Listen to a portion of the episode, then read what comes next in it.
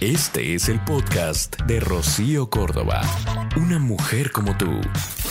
Hoy vamos a tener un tema que va dirigido a esas personas que quieren literalmente ser mejores y en especial a los hombres que por diferentes creencias, por diferentes programaciones que tenemos desde casa, pues se reconocen como machistas. Hay los que lo son, pero pues no les interesa ni, ni reconocerlo, ni asumirlo, les da lo mismo, ellos así así son y así morirán, ¿no? Pero para los que quieren evolucionar, para esos hombres, digamos, más modernos, que están sacudiéndose lo, lo que les queda del machismo, de esta educación que desafortunadamente, pues hemos eh, pues recibido por tantos y tantos años, generaciones tras generaciones, pero que hemos venido también eh, reconociendo que pues lastiman a la sociedad, que no solo afectan a la mujer, sino los propios machistas se pierden muchas oportunidades, se lastiman a sí mismos, viven atrapados en este yo soy hombre, yo puedo y yo no lloro y yo... Y hay algunos que dicen, ¿sabes qué? Yo ya no quiero heredar semejante pues problema, ¿no? Y para pues tratar de salir de esto está Gendes. Gendes eh, pues es una asociación que nos estará apoyando justamente el día de hoy en el tema para platicar cómo erradicar estas creencias machistas. Son eh, pues algunos pasos eh, importantes, interesantes que tendríamos que conocer absolutamente todos, las mujeres también, los papás, pero las mamás, porque ya tenemos que darle otro mensaje a nuestros hijos en donde todos estamos a favor de todos, en donde la igualdad, la justicia va a ganar mucho más que esta imposición de yo machín porque yo traigo el dinero a la casa, tú te friegas, en donde de verdad todos salimos perdiendo. Yo voy a compartirte, pues de entrada, lo que es el feminismo, porque justamente esto es lo que estamos buscando para equilibrar el barco para pues tratar de acabar justamente con esto que lastima tanto a nuestra sociedad que es el machismo. Y es que, ojo, es importante que entiendas esto. El feminismo es una teoría de igualdad. El machismo es una teoría de inferioridad.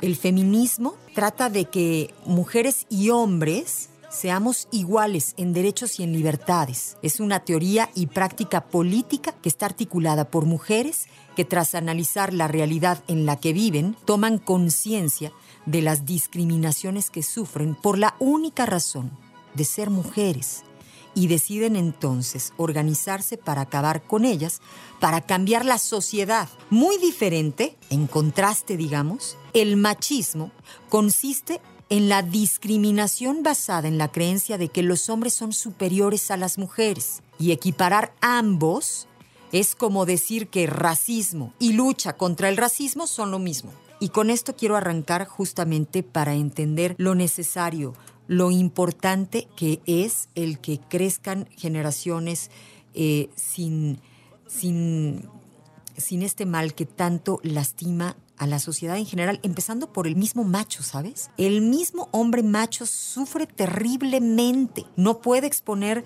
eh, sus sentimientos. Es un hombre al que se le exige pues esta rudeza, esta fortaleza, este siempre estar bien, este hombre que siempre va a ser el proveedor, ¿no? El que tiene la última palabra y golpea la mesa y tiene que ser rudo y todo mundo haga que tiemble. Y no, no. De entrada, cada ser humano tiene su propio sello. Todos somos distintos y en las diferencias se crece es necesario que tengamos diferentes personalidades entre los hombres, porque también habemos mujeres distintas y entonces la sociedad así es como verdaderamente puede eh, crecer, puede ser mejor. Y hoy vamos a hablar de las claves para dejar atrás estos comportamientos machistas, empezando por el hogar, por nuestra casa, con la pareja, con las hijas, con los hijos. Y es que el machismo es un conjunto de creencias de superioridad imaginaria ¿eh? que promueve la negación de la mujer como sujeto en muchos ámbitos lo que redunda en un conjunto de prácticas, de comportamientos, de actitudes que resultan ofensivas contra su género. Entonces, hay muchos hombres que hoy se las quieren dar acá de muy machines y lo único que hacen es que revelan su edad. Están ya, pues, perdón, pero viejitos, ¿no? Empiezan a oler a, pues, como a caducos. O sea, eso no es lo que hoy está necesitando ni el mundo, ni tus propios hijos, porque nuestros hijos son los primeros que necesitan una sociedad donde haya equidad,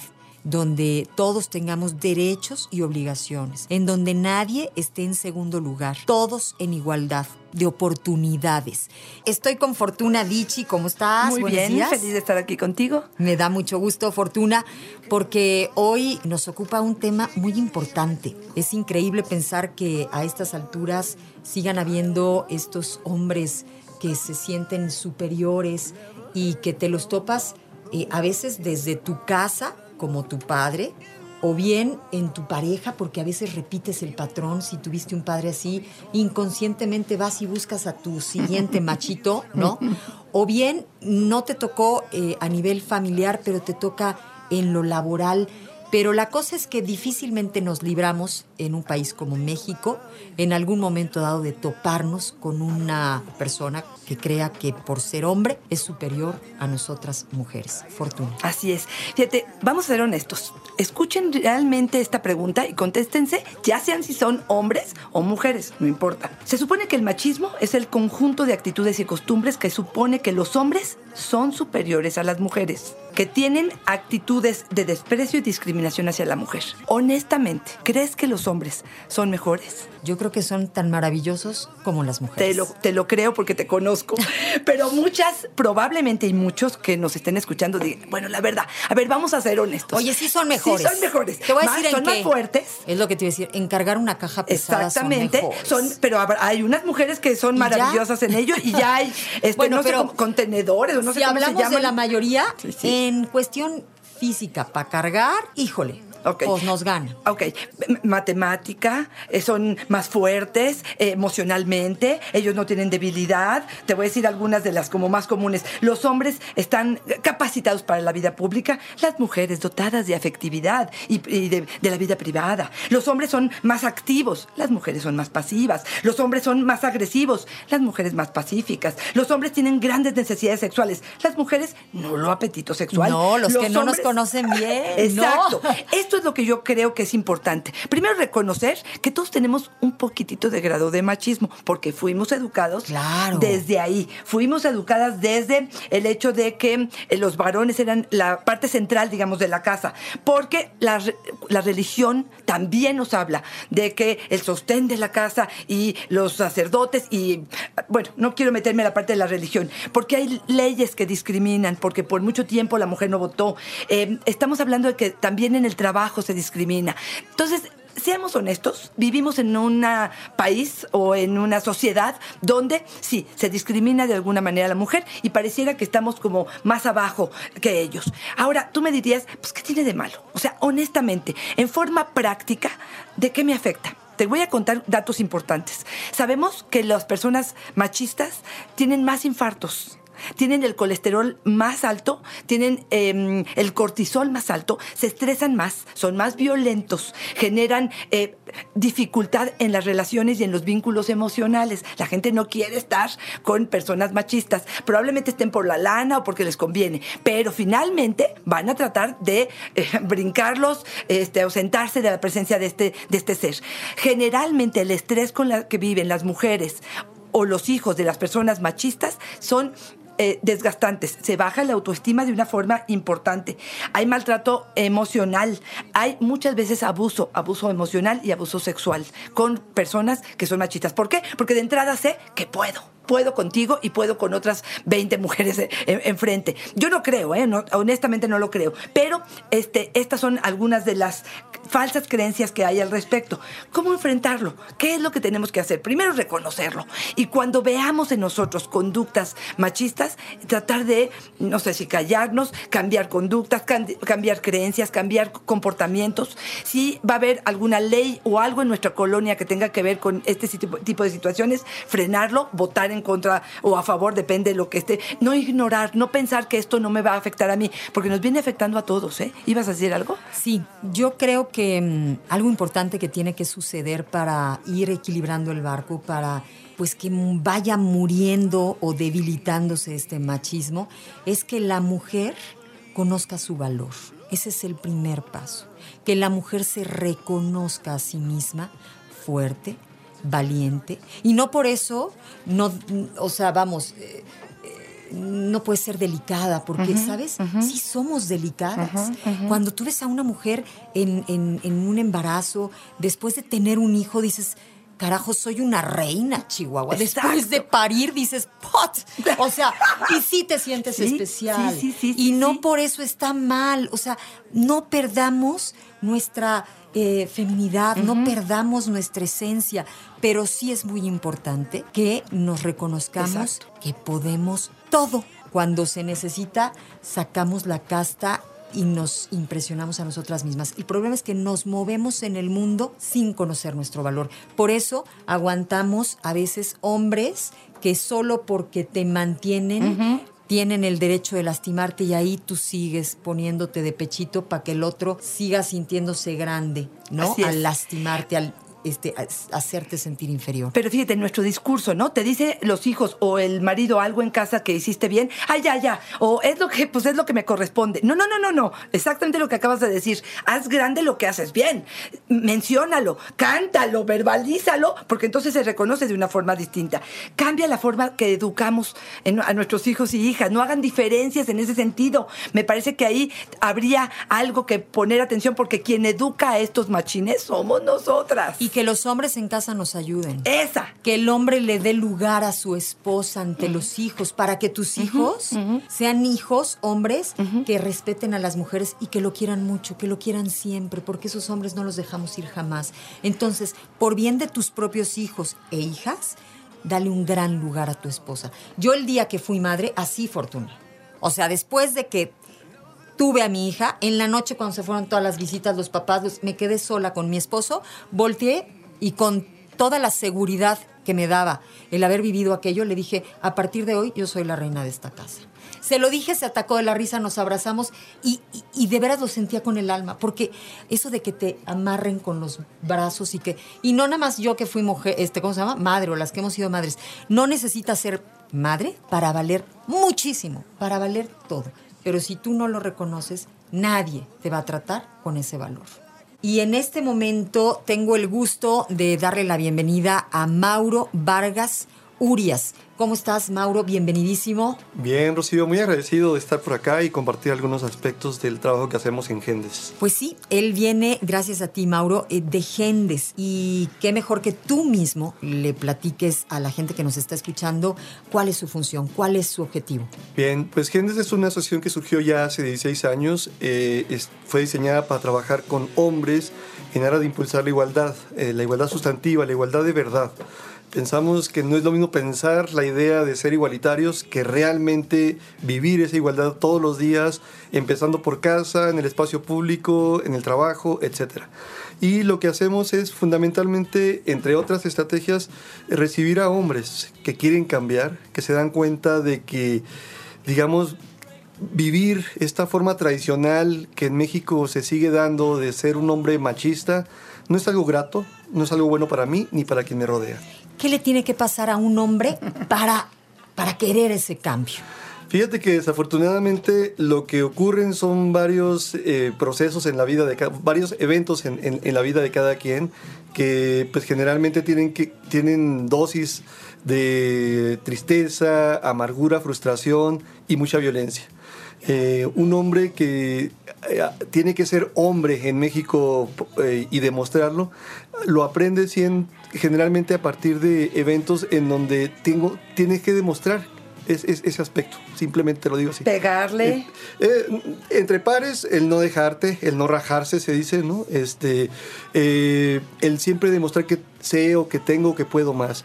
Y ya con tu pareja, una vez que tienes este tipo de vínculos, pues sí, el, el golpear, el gritar, el imponerte a través del control y el uso del poder para sentirte que eres muy hombre, ¿no? Entonces, no todos, no siempre, pero ocurre. A ver, Fortuna, ¿y por qué forman, pasa? Sí, ¿quiénes forman este, mm, eh, tus, tus grupos? Yo me acuerdo que habías comentado en algún momento, son grupos de hombres que asisten, ya sea porque un juez se los impuso, porque la esposa le dijo, o vas, o ya no seguimos en, en pareja, o incluso este, porque los hijos están diciendo, híjole, pa, por favor, pide ayuda profesional. ¿Y este grupo cómo se forma y qué, cómo se trabaja? Bueno, los grupos, eh, tenemos varios grupos de atención, casi uno diario, eh, y estas personas llegan de manera generalmente voluntaria. Cuando digo voluntaria es, este, tocan la puerta, buscan en la internet, nos encuentran, nos detectan, llaman, hacemos una cita y los vamos involucrando a, a las sesiones. Generalmente son hombres que llegan en crisis, hombres que han pasado por alguna situación, algún evento difícil con su pareja. Por ejemplo, ya golpearon, dieron una bofetada y se dieron cuenta del impacto que esto genera en ella, el miedo, eh, el enojo también, pues muchas veces mucha frustración en ambos. Y el, el darse cuenta de que eh, a veces sus impulsos son rebasados eh, por sus acciones, pues bueno, eh, le- les da mucho miedo. No se sienten orgullosos en muchos casos, les da vergüenza, les da miedo. Entonces llegan a, estos- a este espacio buscando atención, escucha. Algunos son enviados por jueces o por alguna instancia pública, algún ministerio, alguna instancia como el DIF, etcétera, en donde atienden a personas que sufren violencia y que eh, los canalizan para, para ¿Qué pasa en el sus- grupo? Yo llego al grupo, me hablan de, este, perdón, pero me quiero burlar un poco porque muchos hombres la postura es, ay ya, ¿qué me van a enseñar? ¿Qué me van a decir? Y va a estar una mujer ahí di- diciendo que es psicóloga. ¿Qué es concretamente lo que voy a hacer en el grupo? Ah, cuando tú llegas al grupo como hombre, eh, pues lo que hacemos es primero explicarte de qué se trata la situación. Eh, te explicamos que esta forma de ser la aprendiste, la puedes desaprender para reaprender posibilidades constructivas, eh, verdaderamente igualitarias. Te vas a dar cuenta de que es un grupo de pares. Todos nos espejeamos entre todos y vamos hablando de nuestras experiencias conducidas por un facilitador que generalmente es un psicólogo varón eh, que también tiene los elementos a partir de una herramienta metodológica que, usamos para dar cuenta de qué es la violencia. Muchos hombres no saben qué es la violencia, no saben que un silencio fuerte por tres días, dos semanas, es una forma de ejercer violencia psicológica con su pareja, no saben que una mirada, un cierto tipo de mirada, por ejemplo lasciva en el metro en la calle, es una forma de violencia sexual. Eh, de- hay muchas cosas que no sabemos, pues, que conviene... eh, tener en cuenta para ir cambiando nuestras conductas y desde ahí mejorar nuestras relaciones. Y que lo confunden con pues este empoderamiento, ¿no? De yo Sí. puedo voltear a ver y yo este puedo eh, pues sí retirar el habla porque yo estoy ofendido, ¿no? Cuando no saben que en realidad están ofendiendo ellos Esta con ese- normalización, digamos, de Así muchos es. actos, de muchas conductas Así es. que, pues bueno, cuando no, como no estoy acostumbrado tampoco a ejercer la empatía, no me pongo en los zapatos de ellas para muchas cosas, pues bueno, no me doy cuenta de que mucho de lo que hago a veces les afecta y que al afectarla afecto mi propia relación y mi propio bienestar. Un hombre eh, machista, yo creo que en el fondo es un hombre inseguro. Y acá la pregunta hasta sería para ti también, Fortuna. ¿Por qué un hombre tapa esa inseguridad con esta soberbia, con esta in- eh, Imposición, fuerza? control. Así es. Porque así lo aprendió, porque ese es el recurso que tiene.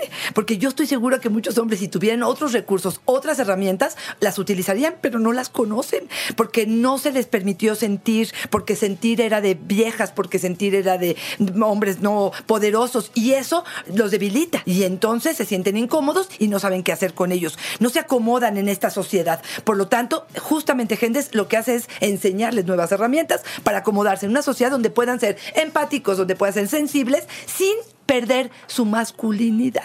Oye, Mauro, ¿y qué tan verdadero es esto de que nosotras mujeres desde casa hacemos también machos? Bueno, recordemos que en la cultura que vivimos, unas y otros participamos de estas formas de ir socializando, ¿no? Y la cultura la construimos entre todas y todos. Sí hay una parte, sí hay un componente en el que sí, una mujer afincada en una forma tradicional le puede otorgar mucho poder al hombre y en ese sentido generar que el niño, el, hijo varón, por ejemplo, tenga mejores condiciones que la niña en ciertos, en ciertos hogares. Ahora, A nosotros no nos gusta sobre responsabilizar a las mujeres. Partimos de la idea de que lo importante para nosotros es que nosotros como varones iniciemos un cambio efectivo, genuino y muy contundente orientado a cambiar esas actitudes, pues, ¿no? Y sí, participar, eh, porque bueno, ¿dónde está el hombre de esa familia eh, donde la mujer puede estar formando de una manera, pero ¿dónde está el papá, pues, ¿no? Que también tendría responsabilidad eh, en, en este tipo de, de lógica. Esa es la diferencia. Ese es un hombre que se ve que está en Gendes, ¿no? Para las personas que eh, se interesen justamente en sugerirlo. Hay mujeres que ahorita están diciendo, oh, por favor, yo quiero que mi esposo esté ahí, ¿no? ¿Cómo puede hacerlo una mujer para lograr que realmente eh, se convenza el hombre y esté con ustedes? Fíjate que es bien interesante porque un buen porcentaje de los hombres que nos llegan llegan porque su pareja encontró a Gendes, ahora sí que le dio la receta, casi que, se- que nos lo llevan y nos dejan enfrente y ahí te lo encargo para, para que me lo cambies, ¿no? Pero mira, la cosa es muy simple. Tenemos un espacio que está abierto para todos. Es- estamos en la colonia Roma Sur, eh, donde recibimos a hombres todos los días que quieran cambiar. Esa es la condición fundamental. Tenemos grupos a partir de las 7, es un grupo diario de 7 a 9 y media de la noche eh, y los sábados de 10 a 12 y media de la mañana. Entonces, si tú como mujer te metes a nuestra página o a nuestro Facebook o a nues- a nuestro Twitter o a Instagram, vas a encontrar información útil que te va a dar herramientas sobre cómo sugerirle a él que vaya.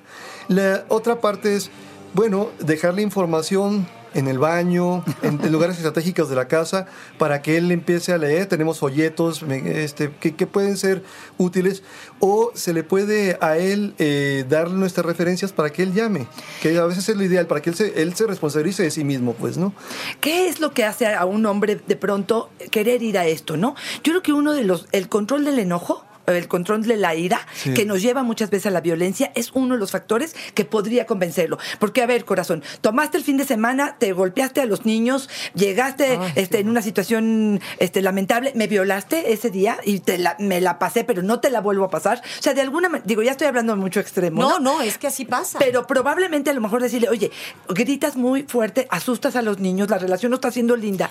Ahora espérame, Sí. no tienes que llegar a ese extremo para necesitar Exacto. gendes, ¿eh? También porque puede que ahorita digan algunos hombres o algunas mujeres, ah, no, entonces no es tan... Exacto. No, antes para que no lleguemos a esos extremos. Así es. Esto que dices, Rocío, es es súper fundamental porque efectivamente un problema que tenemos como sociedad es que no nos damos cuenta de que actuamos de formas eh, controladoras o machistas, pues, ¿no? Este, y que con eso generamos daño a través de la violencia, ¿no? Y que puede ser, como les decía hace rato, violencias de muchas formas, pues van minando el autoestima de las personas y que van también afectando mi propio desarrollo como varón, como ¿Cómo hombre. qué? Dame ejemplos. Eh, pues simplemente el que está yo en la calle y alguien me vea entre varones y ¿qué me ves, güey? ¿No?